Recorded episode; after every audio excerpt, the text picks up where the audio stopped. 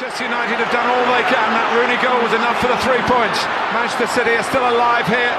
Balotelli, Aguero!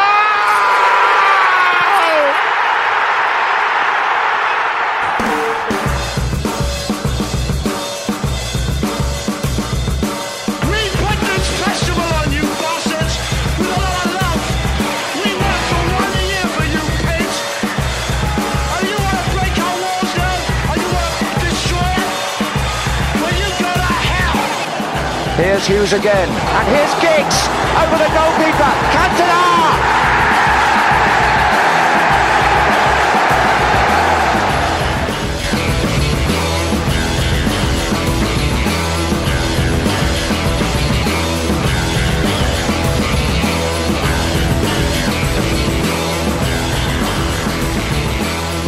Hola, ¿cómo están? Bienvenidos a Fútbol Club, este inicio de semana previo a la Navidad y previo al Boxing Day, con mucha información, con la victoria del City sobre el Leicester, que ahora espera por el Liverpool en el gran juego que tendrá el Boxing Day. El Liverpool, que es el campeón del mundo y por primera vez en su historia consigue este título. El United, que vuelve a perder gracias a un error grosero de David De Gea. Y desde luego el clásico entre Chelsea y Tottenham, con el reencuentro de Mourinho eh, con el Chelsea y con todo lo que esto significa y significó en el resultado y por supuesto eh, el resto de la jornada que ofreció buenas cosas como el gol de Raúl Jiménez que está atravesando por un buen momento y por supuesto la previa del Boxing Day así como lo que está ocurriendo en el Skybet Championship así que acompáñenos aunque lamentablemente tenemos que empezar este fútbol pub de este esta semana con una noticia muy triste para el fútbol inglés falleció a los 76 años Martin Peters autor de uno de los goles de la final de Inglaterra ante Alemania. De hecho, hizo el segundo gol en aquella histórica final para el conjunto inglés, uno de los personajes más queridos en el fútbol inglés por obvias razones y porque además era un personaje eh, querible entre el medio futbolístico inglés. Él arrancó su carrera en el West Ham y jugó ahí mucho tiempo. Gran parte de su carrera la pasó como jugador de los Hammers junto a un crack y a un histórico del fútbol inglés como Boy Moore y también Geoff Hurst. Eh, ellos tres estaban en el West Ham cuando fueron convocados por Sir Alf Ramsey y jugaron esa final y esa Copa del Mundo que les dio su único título hasta ahora. Y él, como decíamos al principio, hizo uno de los goles ante Alemania. Eh, posterior a su paso por el West Ham, jugó en el Tottenham cinco años en donde además también ganó dos copas de la liga, ganó una copa de la UEFA, con el West Ham había ganado una FA Cup en el 64 y una recopa de Europa en el 65. Su nivel le permitió incluso después del Tottenham, cuando todo el mundo pensaba que se iba a retirar, pasar todavía cinco años en el Norwich, donde dio también eh, buenas eh, temporadas y algunos goles con el equipo de los Canarios, y se retiró en el Sheffield United de 1981, en donde tuvo un muy breve paso como entrenador. Decíamos, hizo ese histórico gol en la final y él en realidad, eh, pese a haber jugado con la selección inglesa entre 1966 y 1974, solo pudo convertir 20 goles y de esos 20 solo fueron dos en Copa del Mundo y esos dos casualmente fueron ante la selección de Alemania. Uno en la final que ya citábamos de 1966 y el otro en los cuartos de final de la Copa del Mundo de México 70 en donde Alemania cobra venganza y termina dejando fuera en tiempo extra al conjunto inglés. Eh, Peters es parte además de la estatua de los campeones que está en Newham en Londres junto a Bobby Moore, a Geoff Hurst y Ray Wilson y hoy lamentablemente a los 76 años este fin de semana se le recordó en todos los estadios del fútbol inglés, un histórico, un grande del fútbol inglés ha partido. Descansa en paz, Martin Peters.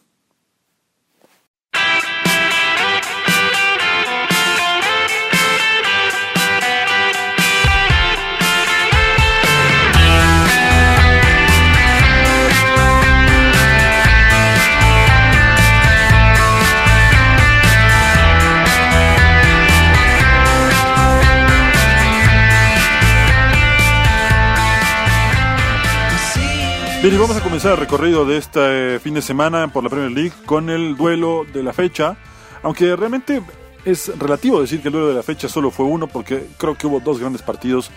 durante esta jornada de fin de semana. Por un lado, evidentemente, el Leicester y el City, con todo lo que esto representa, con los dos equipos que más posibilidades tienen de acercarse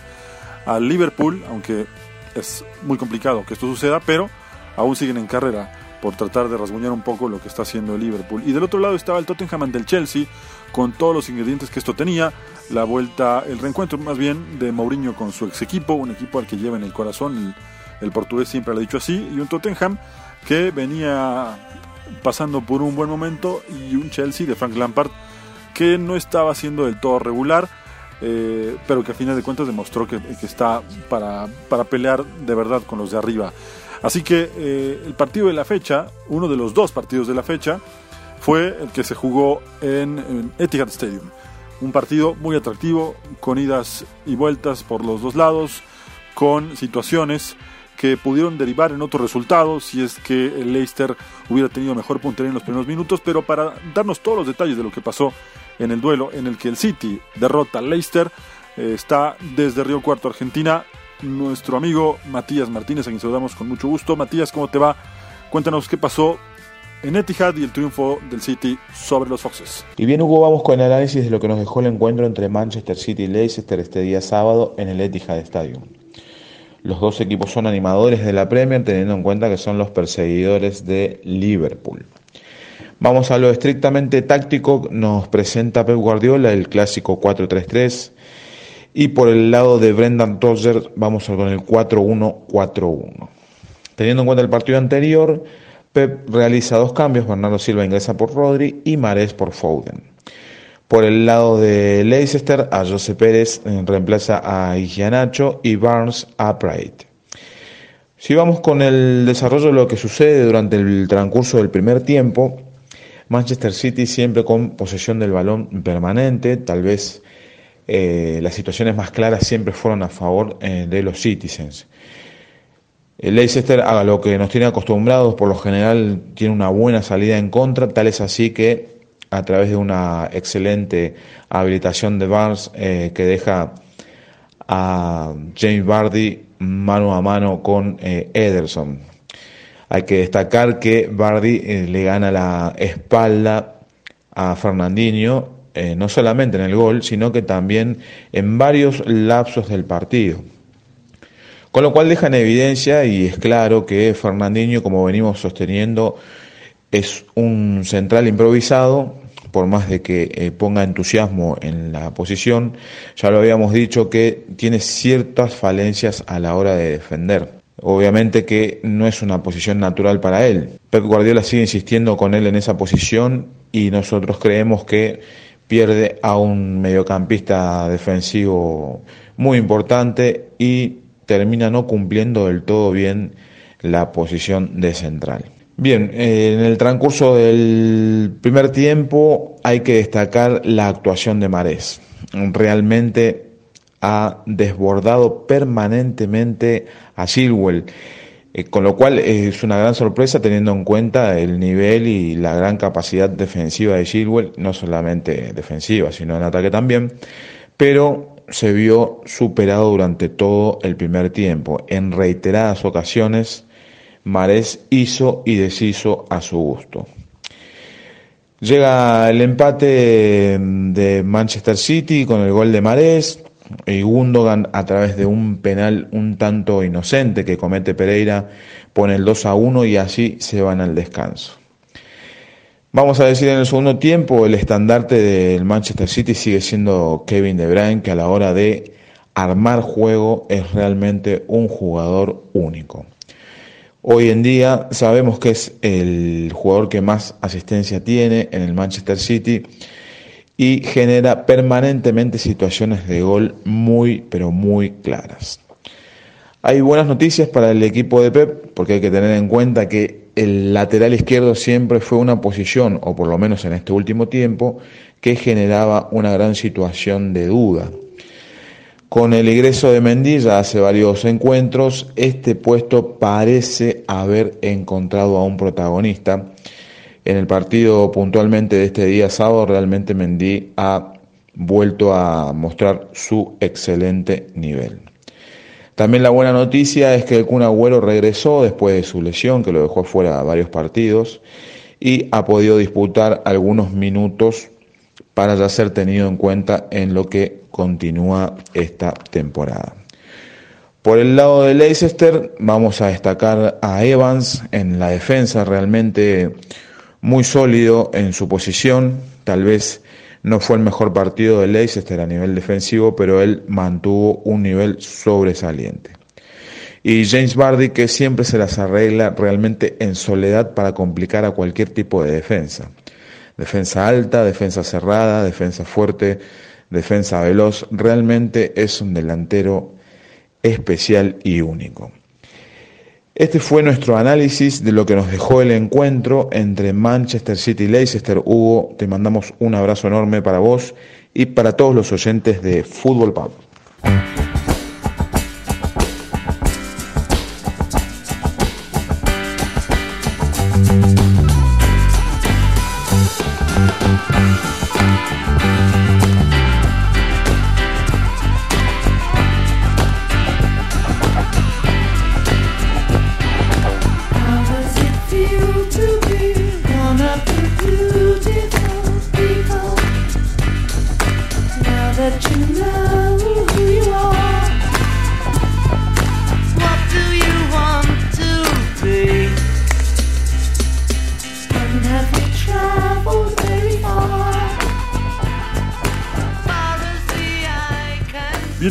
Finalmente consiguió el título que le faltaba a sus vitrinas, el último que le faltaba en su riquísima vitrina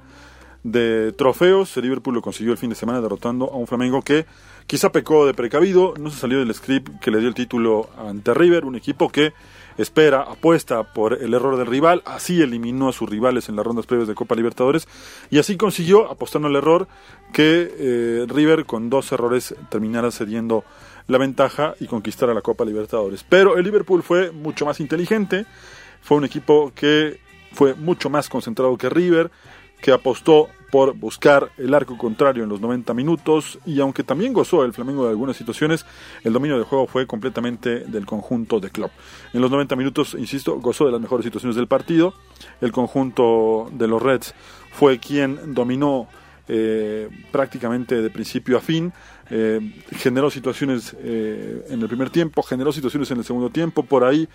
se complicó un poquito en el inicio del complemento, pero una vez que Roberto Firmino hizo esa gran jugada de contragolpe que él define, es cierto, él define y las cámaras se van con Firmino, pero la jugada es toda de Sadio Mané, quien está atravesado también por un gran momento, fue clave en los partidos de la Supercopa, fue clave en la, en la Champions League y fue desde luego clave en la consecución de este título que le faltaba a Liverpool. Cuando el Flamengo empezaba a apostar por ser un poquito más eh, abierto, descuidarse un poco más atrás, el Liverpool lo cazó en una contra impresionante y con dos toques se terminó quedando con el partido. Mané hizo todo, se le dejó servida a Firmino y Firmino también desde luego tiene su mérito no solo por empujarla sino por amagar en esa jugada que termina con el 1 por 0 que le da el título al conjunto de Liverpool y con el que sí en un año puede sumar por increíble que parezca la Champions la Supercopa de Europa el Mundial de Clubes y yo creo que si gana este jueves ante Leicester habrá sumado prácticamente el título de la Premier League algo realmente histórico para el conjunto de Jürgen Klopp, que como decíamos, desde los primeros minutos tuvo las mejores situaciones de, peligro. En el primer tiempo tuvo dos muy claras, una al principio que va eh, por afuera del arco del conjunto brasilero y en la parte final del primer tiempo también insistía el equipo de Klopp, pero vale la pena resaltar la paciencia con la que eh, se manejó el conjunto de los Reds en el segundo tiempo cuando apenas iniciaba. Eh, justamente el arquero se vio exigido por una situación que tuvo Firmino, que ya desde ahí avisaba cómo podía ser el resto del partido. Eh, Salah tuvo una también que pasó pegada al poste en el segundo tiempo. En fin, fue un claro vencedor el conjunto de Liverpool que ahora apostará por ganarle al Leicester, que ese es el gran plato que tiene en los próximos días y que además eh, tomemos en cuenta que con la ventaja que tiene en la tabla, 49 puntos por 39 de Leicester y un partido menos, eh, ganar representaría llegar a 52 y encima todavía le falta otro partido que seguramente va a ganar porque es contra el West Ham y estiraría su ventaja hasta los 55 puntos y tiene después del Boxing Day en donde como sabemos tiene que enfrentarse al, al, al Leicester tiene después partidos eh, de Copa jugará el 28 de diciembre eh, perdón el 29 de diciembre ante el Wolverhampton como local Después, el primero, primero de enero, estará jugando ante el Sheffield United y ya después de los partidos de Copa, estará jugando ante el Tottenham, quizá uno de los partidos más complicados que tenga para empezar el año, pero de entrada no se ve quién pueda bajarlo, y menos con esta distancia que tiene ahora. Si el Leicester quiere realmente pelear por el título, esta es su tarde, su noche, su oportunidad, no va a tener otra, y veremos si es capaz el equipo de eh, Brendan Rodgers de poder sacarle la racha impresionante que tiene este Liverpool y sobre todo anular el juego tan brillante que está por momentos trazando en la cancha el equipo de Jürgen Klopp.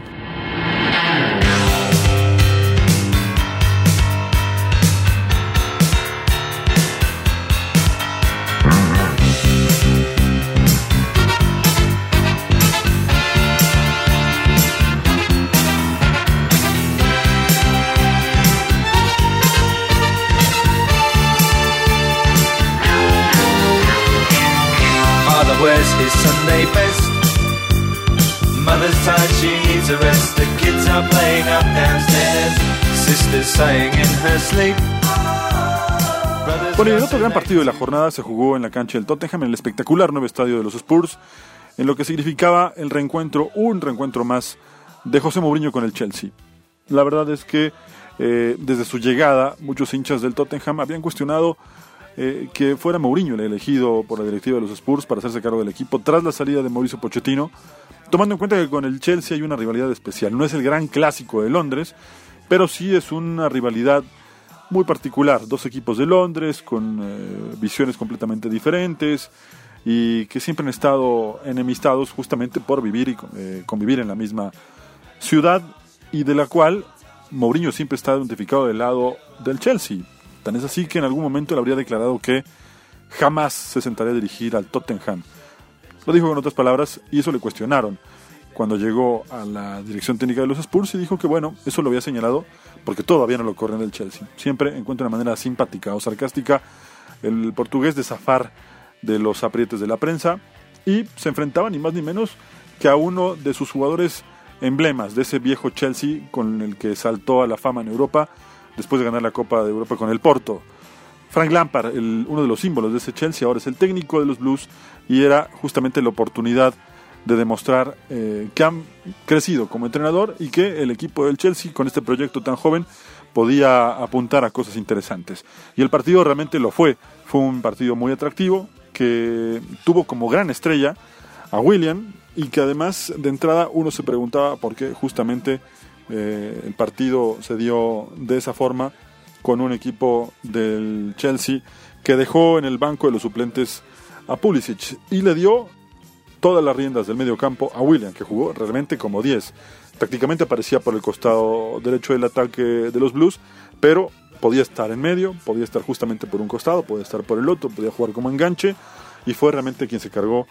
al equipo de, de los Blues para sacar un triunfo muy, muy importante. El partido, desde luego, tuvo algunas situaciones, eh, pero todo comenzó tras un córner del Chelsea, en donde justamente William cobra, amaga que va a ser un, tiro a primer palo, pero en realidad le devuelven la pelota, gambetea y la manda a guardar muy, muy lejos del arco de Gazaniga, que después sería clave en el desarrollo también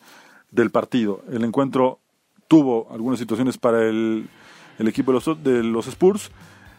Kane pudo empatar y después Son también pudo poner el 1-1, pero el partido lo controló bien el equipo de Lampard y cuando parecía que se iría al descanso con la ventaja de 1 por 0, Gazaniga se lanzó en plan Karate Kid sobre Marcos Alonso, el VAR revisó la acción, determinó que había penal y otra vez el brasilero cobró con la zurda a la izquierda de Gazaniga que se lanzó al otro lado y así se concretó el 2 por 0. Para el complemento el partido se calentó bastante porque además Son se hizo expulsar por una agresión sobre Rudiger y el juego ahí eh, cambió por completo, manejó bien los tiempos del partido el equipo del Chelsea, no tuvo pegada ya el Tottenham y lo peor, lo peor es que eh, fue el cierre eh, cuando justamente los jugadores del Chelsea denunciaron algunos eh, cantos racistas. Para ser sinceros, para, eh, sintetizar lo que pasó en ese momento tan bochornoso en la cancha de los Spurs, eh, Rudiger se acercó con el árbitro, le señaló que escuchaba el famoso sonido de mono que venía de la tribuna. El árbitro advirtió a los entrenadores de que el partido se pueda suspender si esto seguía. La gente de seguridad del Tottenham actuó rápido y tan actuó rápido que al parecer ya hubo un detenido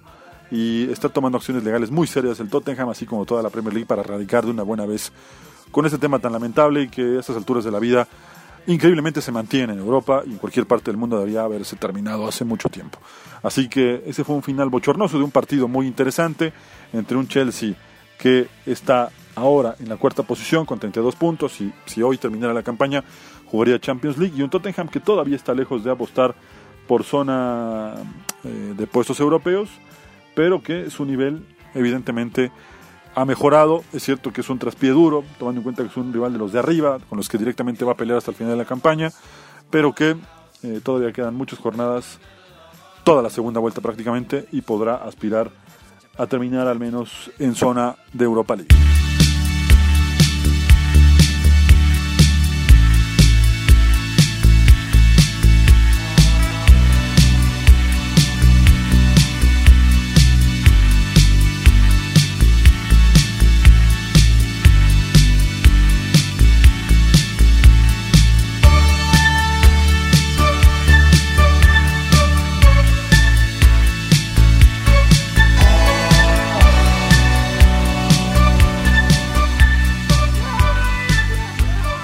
Comentar algunas de las cosas más destacadas de esta jornada, arrancando por supuesto con la nueva derrota del Manchester United gracias al horrible error de David De Gea que le abrió el camino al conjunto del Watford que vaya que necesitaba un partido como estos para poder eh, empezar a pensar que realmente puede zafar del último lugar de la tabla. Los Hornets siguen siendo últimos, pero con este resultado y combinado con los resultados del Norwich y el Aston Villa, ya solo están a seis puntos de salir de zona de descenso, algo que después del funcionamiento de este fin de semana podría no verse tan alejado de la realidad. Y para muchos el cambio de entrenador llegó muy a tiempo, de Nigel Pearson hablaremos en otro programa, arrancó perdiendo desde luego, pero eh, en aquel partido contra Liverpool, en donde debuta como entrenador, recordemos, y, y Daniel Reyes estuvo con nosotros la semana pasada, platicaba que el Watford no hizo un mal partido, de hecho las mejores situaciones antes del gol de Salah fueron de los Hornets, y esta vez, gracias a David De Gea, pudieron reflejar lo que ya pasaba en la cancha, porque dominaba el equipo del Watford. Estaba 0 por 0, pero el dominio era constante del equipo de Nigel Pearson. Tan es así que hasta que llegó ese lamentable error para David De Gea, el partido tuvo otra cara y el conjunto de Nigel Pearson, por supuesto, pudo sentirse más cómodo en la cancha. El equipo de Ole Gunnar Solskjaer suma ya cinco partidos sin ganar, dos derrotas, dos empates, una victoria y otra vez empieza a ver de lejos la posibilidad de acercarse a puestos europeos. Está en el lugar número 8, algo complicadamente, creo que complicadamente podría pasar en la era de Sir Alex Ferguson. Nunca, ni en sus peores años, estuvo tan alejado de la zona de puestos europeos y esta vez luce complicado el panorama, está a 25 puntos, a 7 del Chelsea, que ya está en zona de Champions, y a 3 del Sheffield United, que es una de las grandes revelaciones de la campaña y de la cual vamos a hablar en un rato porque realmente está haciendo una gran campaña el equipo del Sheffield. Para cerrar con el tema del United, simplemente decir que eh, está, como decíamos, a mitad de tabla, mostrando justamente todo lo que ha pasado con ellos, es decir, algo muy mediocre y que tendrá en el Boxing Day que jugar en su cancha contra Newcastle Posteriormente, antes de terminar la campaña, antes de terminar el año, quiero decir, se meterá con un rival realmente difícil, previo paso por su visita al Burnley y después jugará contra el Arsenal, en el que ya estará eh, Miquel Arteta, y regresando a los partidos de la Copa estará jugando ante el Norwich en casa, pero el panorama realmente no es tan halagador, ni siquiera porque en esta seguilla de partidos tiene dos rivales a los que en teoría podría ganarles sin complicaciones, pero recordemos que con este irregular Manchester United de un Ole Gunnar Solskjaer, cualquier cosa puede pasar.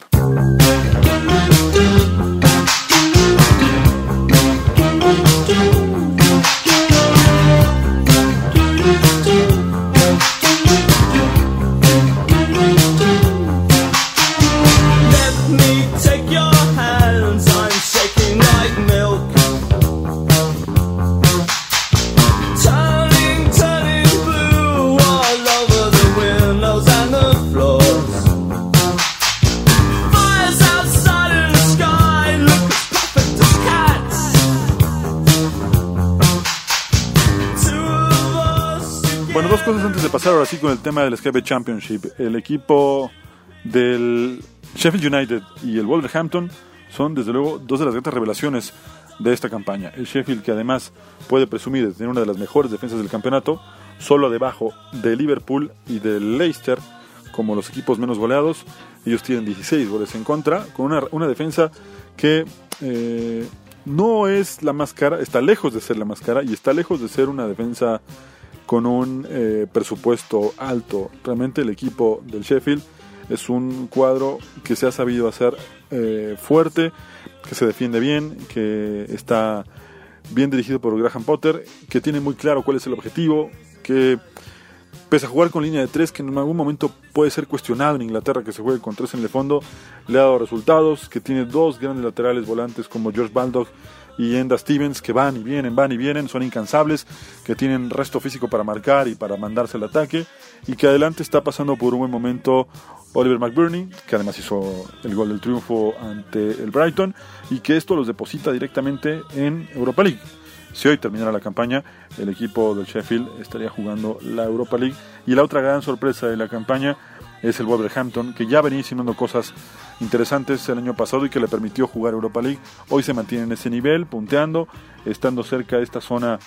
de puestos europeos. Está solo un punto de zona de Europa League y a cinco de Champions, por lo cual está haciendo una gran campaña con un Raúl Jiménez que lleva ya 16 goles sumando todas las competencias desde que arrancó el ejercicio 2019-2020, por lo que ya es uno de los grandes goleadores de la campaña en Inglaterra y que es un delantero que eh, ha aprendido bastante, que ha sabido adaptarse a las circunstancias y que tácticamente es muy disciplinado. Si el entrenador le pide abrirse para eh, buscar espacios por los costados, lo hace. Si el entrenador le pide jugar como pivote para mandar eh, a sus compañeros que se suman al ataque por los costados, también lo hace. Puede asistir, puede pegarle con la derecha, patea los penales, en fin, se está convirtiendo en un delantero muy completo y que le ayuda desde luego bastante al Wolverhampton y la muestra fue justamente el resultado de este fin de semana en donde además se medían un difícil Norwich que empezó ganando con un gol de Todd Cantwell que es un gran jugador y del cual tendremos que hablar en alguna emisión de Fútbol Pool porque tiene mucho talento y que después Romain Saiz empató para el conjunto de Lobo y cuando el partido terminaba Raúl Jiménez apareció para poner el 2 a 1 y dejar claro que está siempre atento, tiene el arco dibujado y que no es la primera vez que rescata al Wolverhampton de una situación como esta, lo ha hecho muchas veces la campaña pasada y en esta por lo menos 4 o 5, tanto en Europa como en la Premier League, aparece para hacer el gol del triunfo y ahora no fue la excepción y depositó en el, en el sexto lugar al equipo de Espíritu Santo.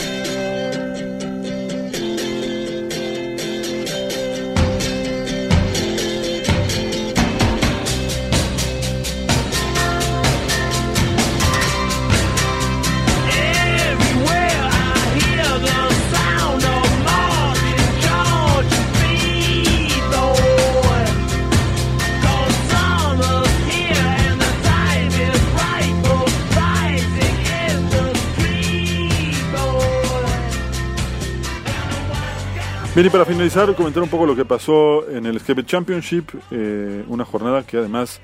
cerró con un empate a cero entre el Blackburn y el Wigan Athletic, que deja todo eh, cada vez más definido en la parte alta de la tabla. Eh, ya hay equipos que se empiezan a separar, como el West Brom, que llegó a 50 puntos, y el Leeds, que se quedó con 47 luego de perder con el Fulham dos goles por uno. El equipo de Leeds vuelve a perder. Mitrovic de penal, un penal polémico, cuando apenas se jugaban 7 minutos puso el 1 por 0. Empató Bamford cuando el juego comenzaba en la segunda parte y Joshua Onoma dejaría el 2 por 1 definitivo. Dolorosa derrota realmente para el equipo de Bielsa que ya está a 3 puntos de un West Brom que también le costó trabajo jugar en su cancha ante el Brentford. Jugaron en Hathrows y Dalsgaard había hecho el 1 por 0 para el equipo del Brentford. Y cuando cerraba la primera parte, Daniel Furlong con una asistencia de Matthew Phillips pondría el 1 por 1 definitivo. Es decir, las cosas no se le están poniendo tan fáciles a los dos de arriba, porque hay equipos que, como el Brentford, también está peleando por puestos de playoff, y el Fulham, que derrotó a Leeds, también quedó bien posicionado tras esta victoria en puestos de playoff. Si hoy terminara la campaña, ascenderían de forma directa al West Brom y el Leeds, y los playoffs lo jugarían Sheffield contra Brentford y Fulham ante Preston Northern, que es justamente rival de la próxima semana de Leeds, en la semana del Boxing Day, en donde tendremos muy, muy buenos partidos. Ya decíamos, el equipo de Leeds que estará jugando contra el Preston Northern, el West Brom estará visitando al Barnsley, el equipo del Cardiff ante el Millwall, Hull contra Nottingham Forest, Luton Fulham, es un partido que también tiene mucho interés en la parte de arriba, y el Sheffield Wednesday estará jugando ante el Stoke City, que hoy debería llamarse Me ganan todos, porque el Stoke tiene apenas 18 puntos y, como decíamos la semana pasada, está haciendo todo lo necesario para jugar en la Skybet League One la próxima temporada. Esto fue todo por hoy en Fútbol Pub. Les mandamos a todos un abrazo, los mejores deseos para esta Navidad, para el próximo 2020, que sea un gran año, lleno de trabajo, salud, bienestar para la gente que ustedes quieren y por supuesto, eh, a nombre de quien hace Fútbol Pub, un abrazo extensivo para todos ellos, para Matías, un abrazo hasta Argentina, para Daniel Reyes también, eh, un abrazo para todos los que en algún momento han colaborado y también para todos aquellos que en las próximas emisiones de Fútbol Pub comiencen a sumarse con algún comentario de esto que nos apasiona, que es la Premier League y de la cual semana a semana tratamos de hacer un resumen muy conciso de lo que ha ocurrido para todos los locos como nosotros del fútbol inglés. Feliz Navidad y que tengan todos un 2020 realmente grandioso.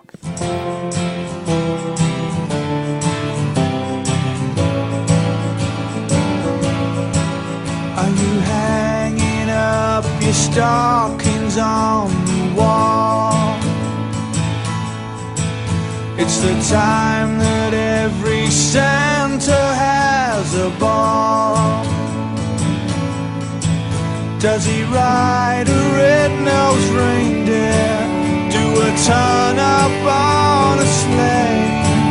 Do the fairies keep him sober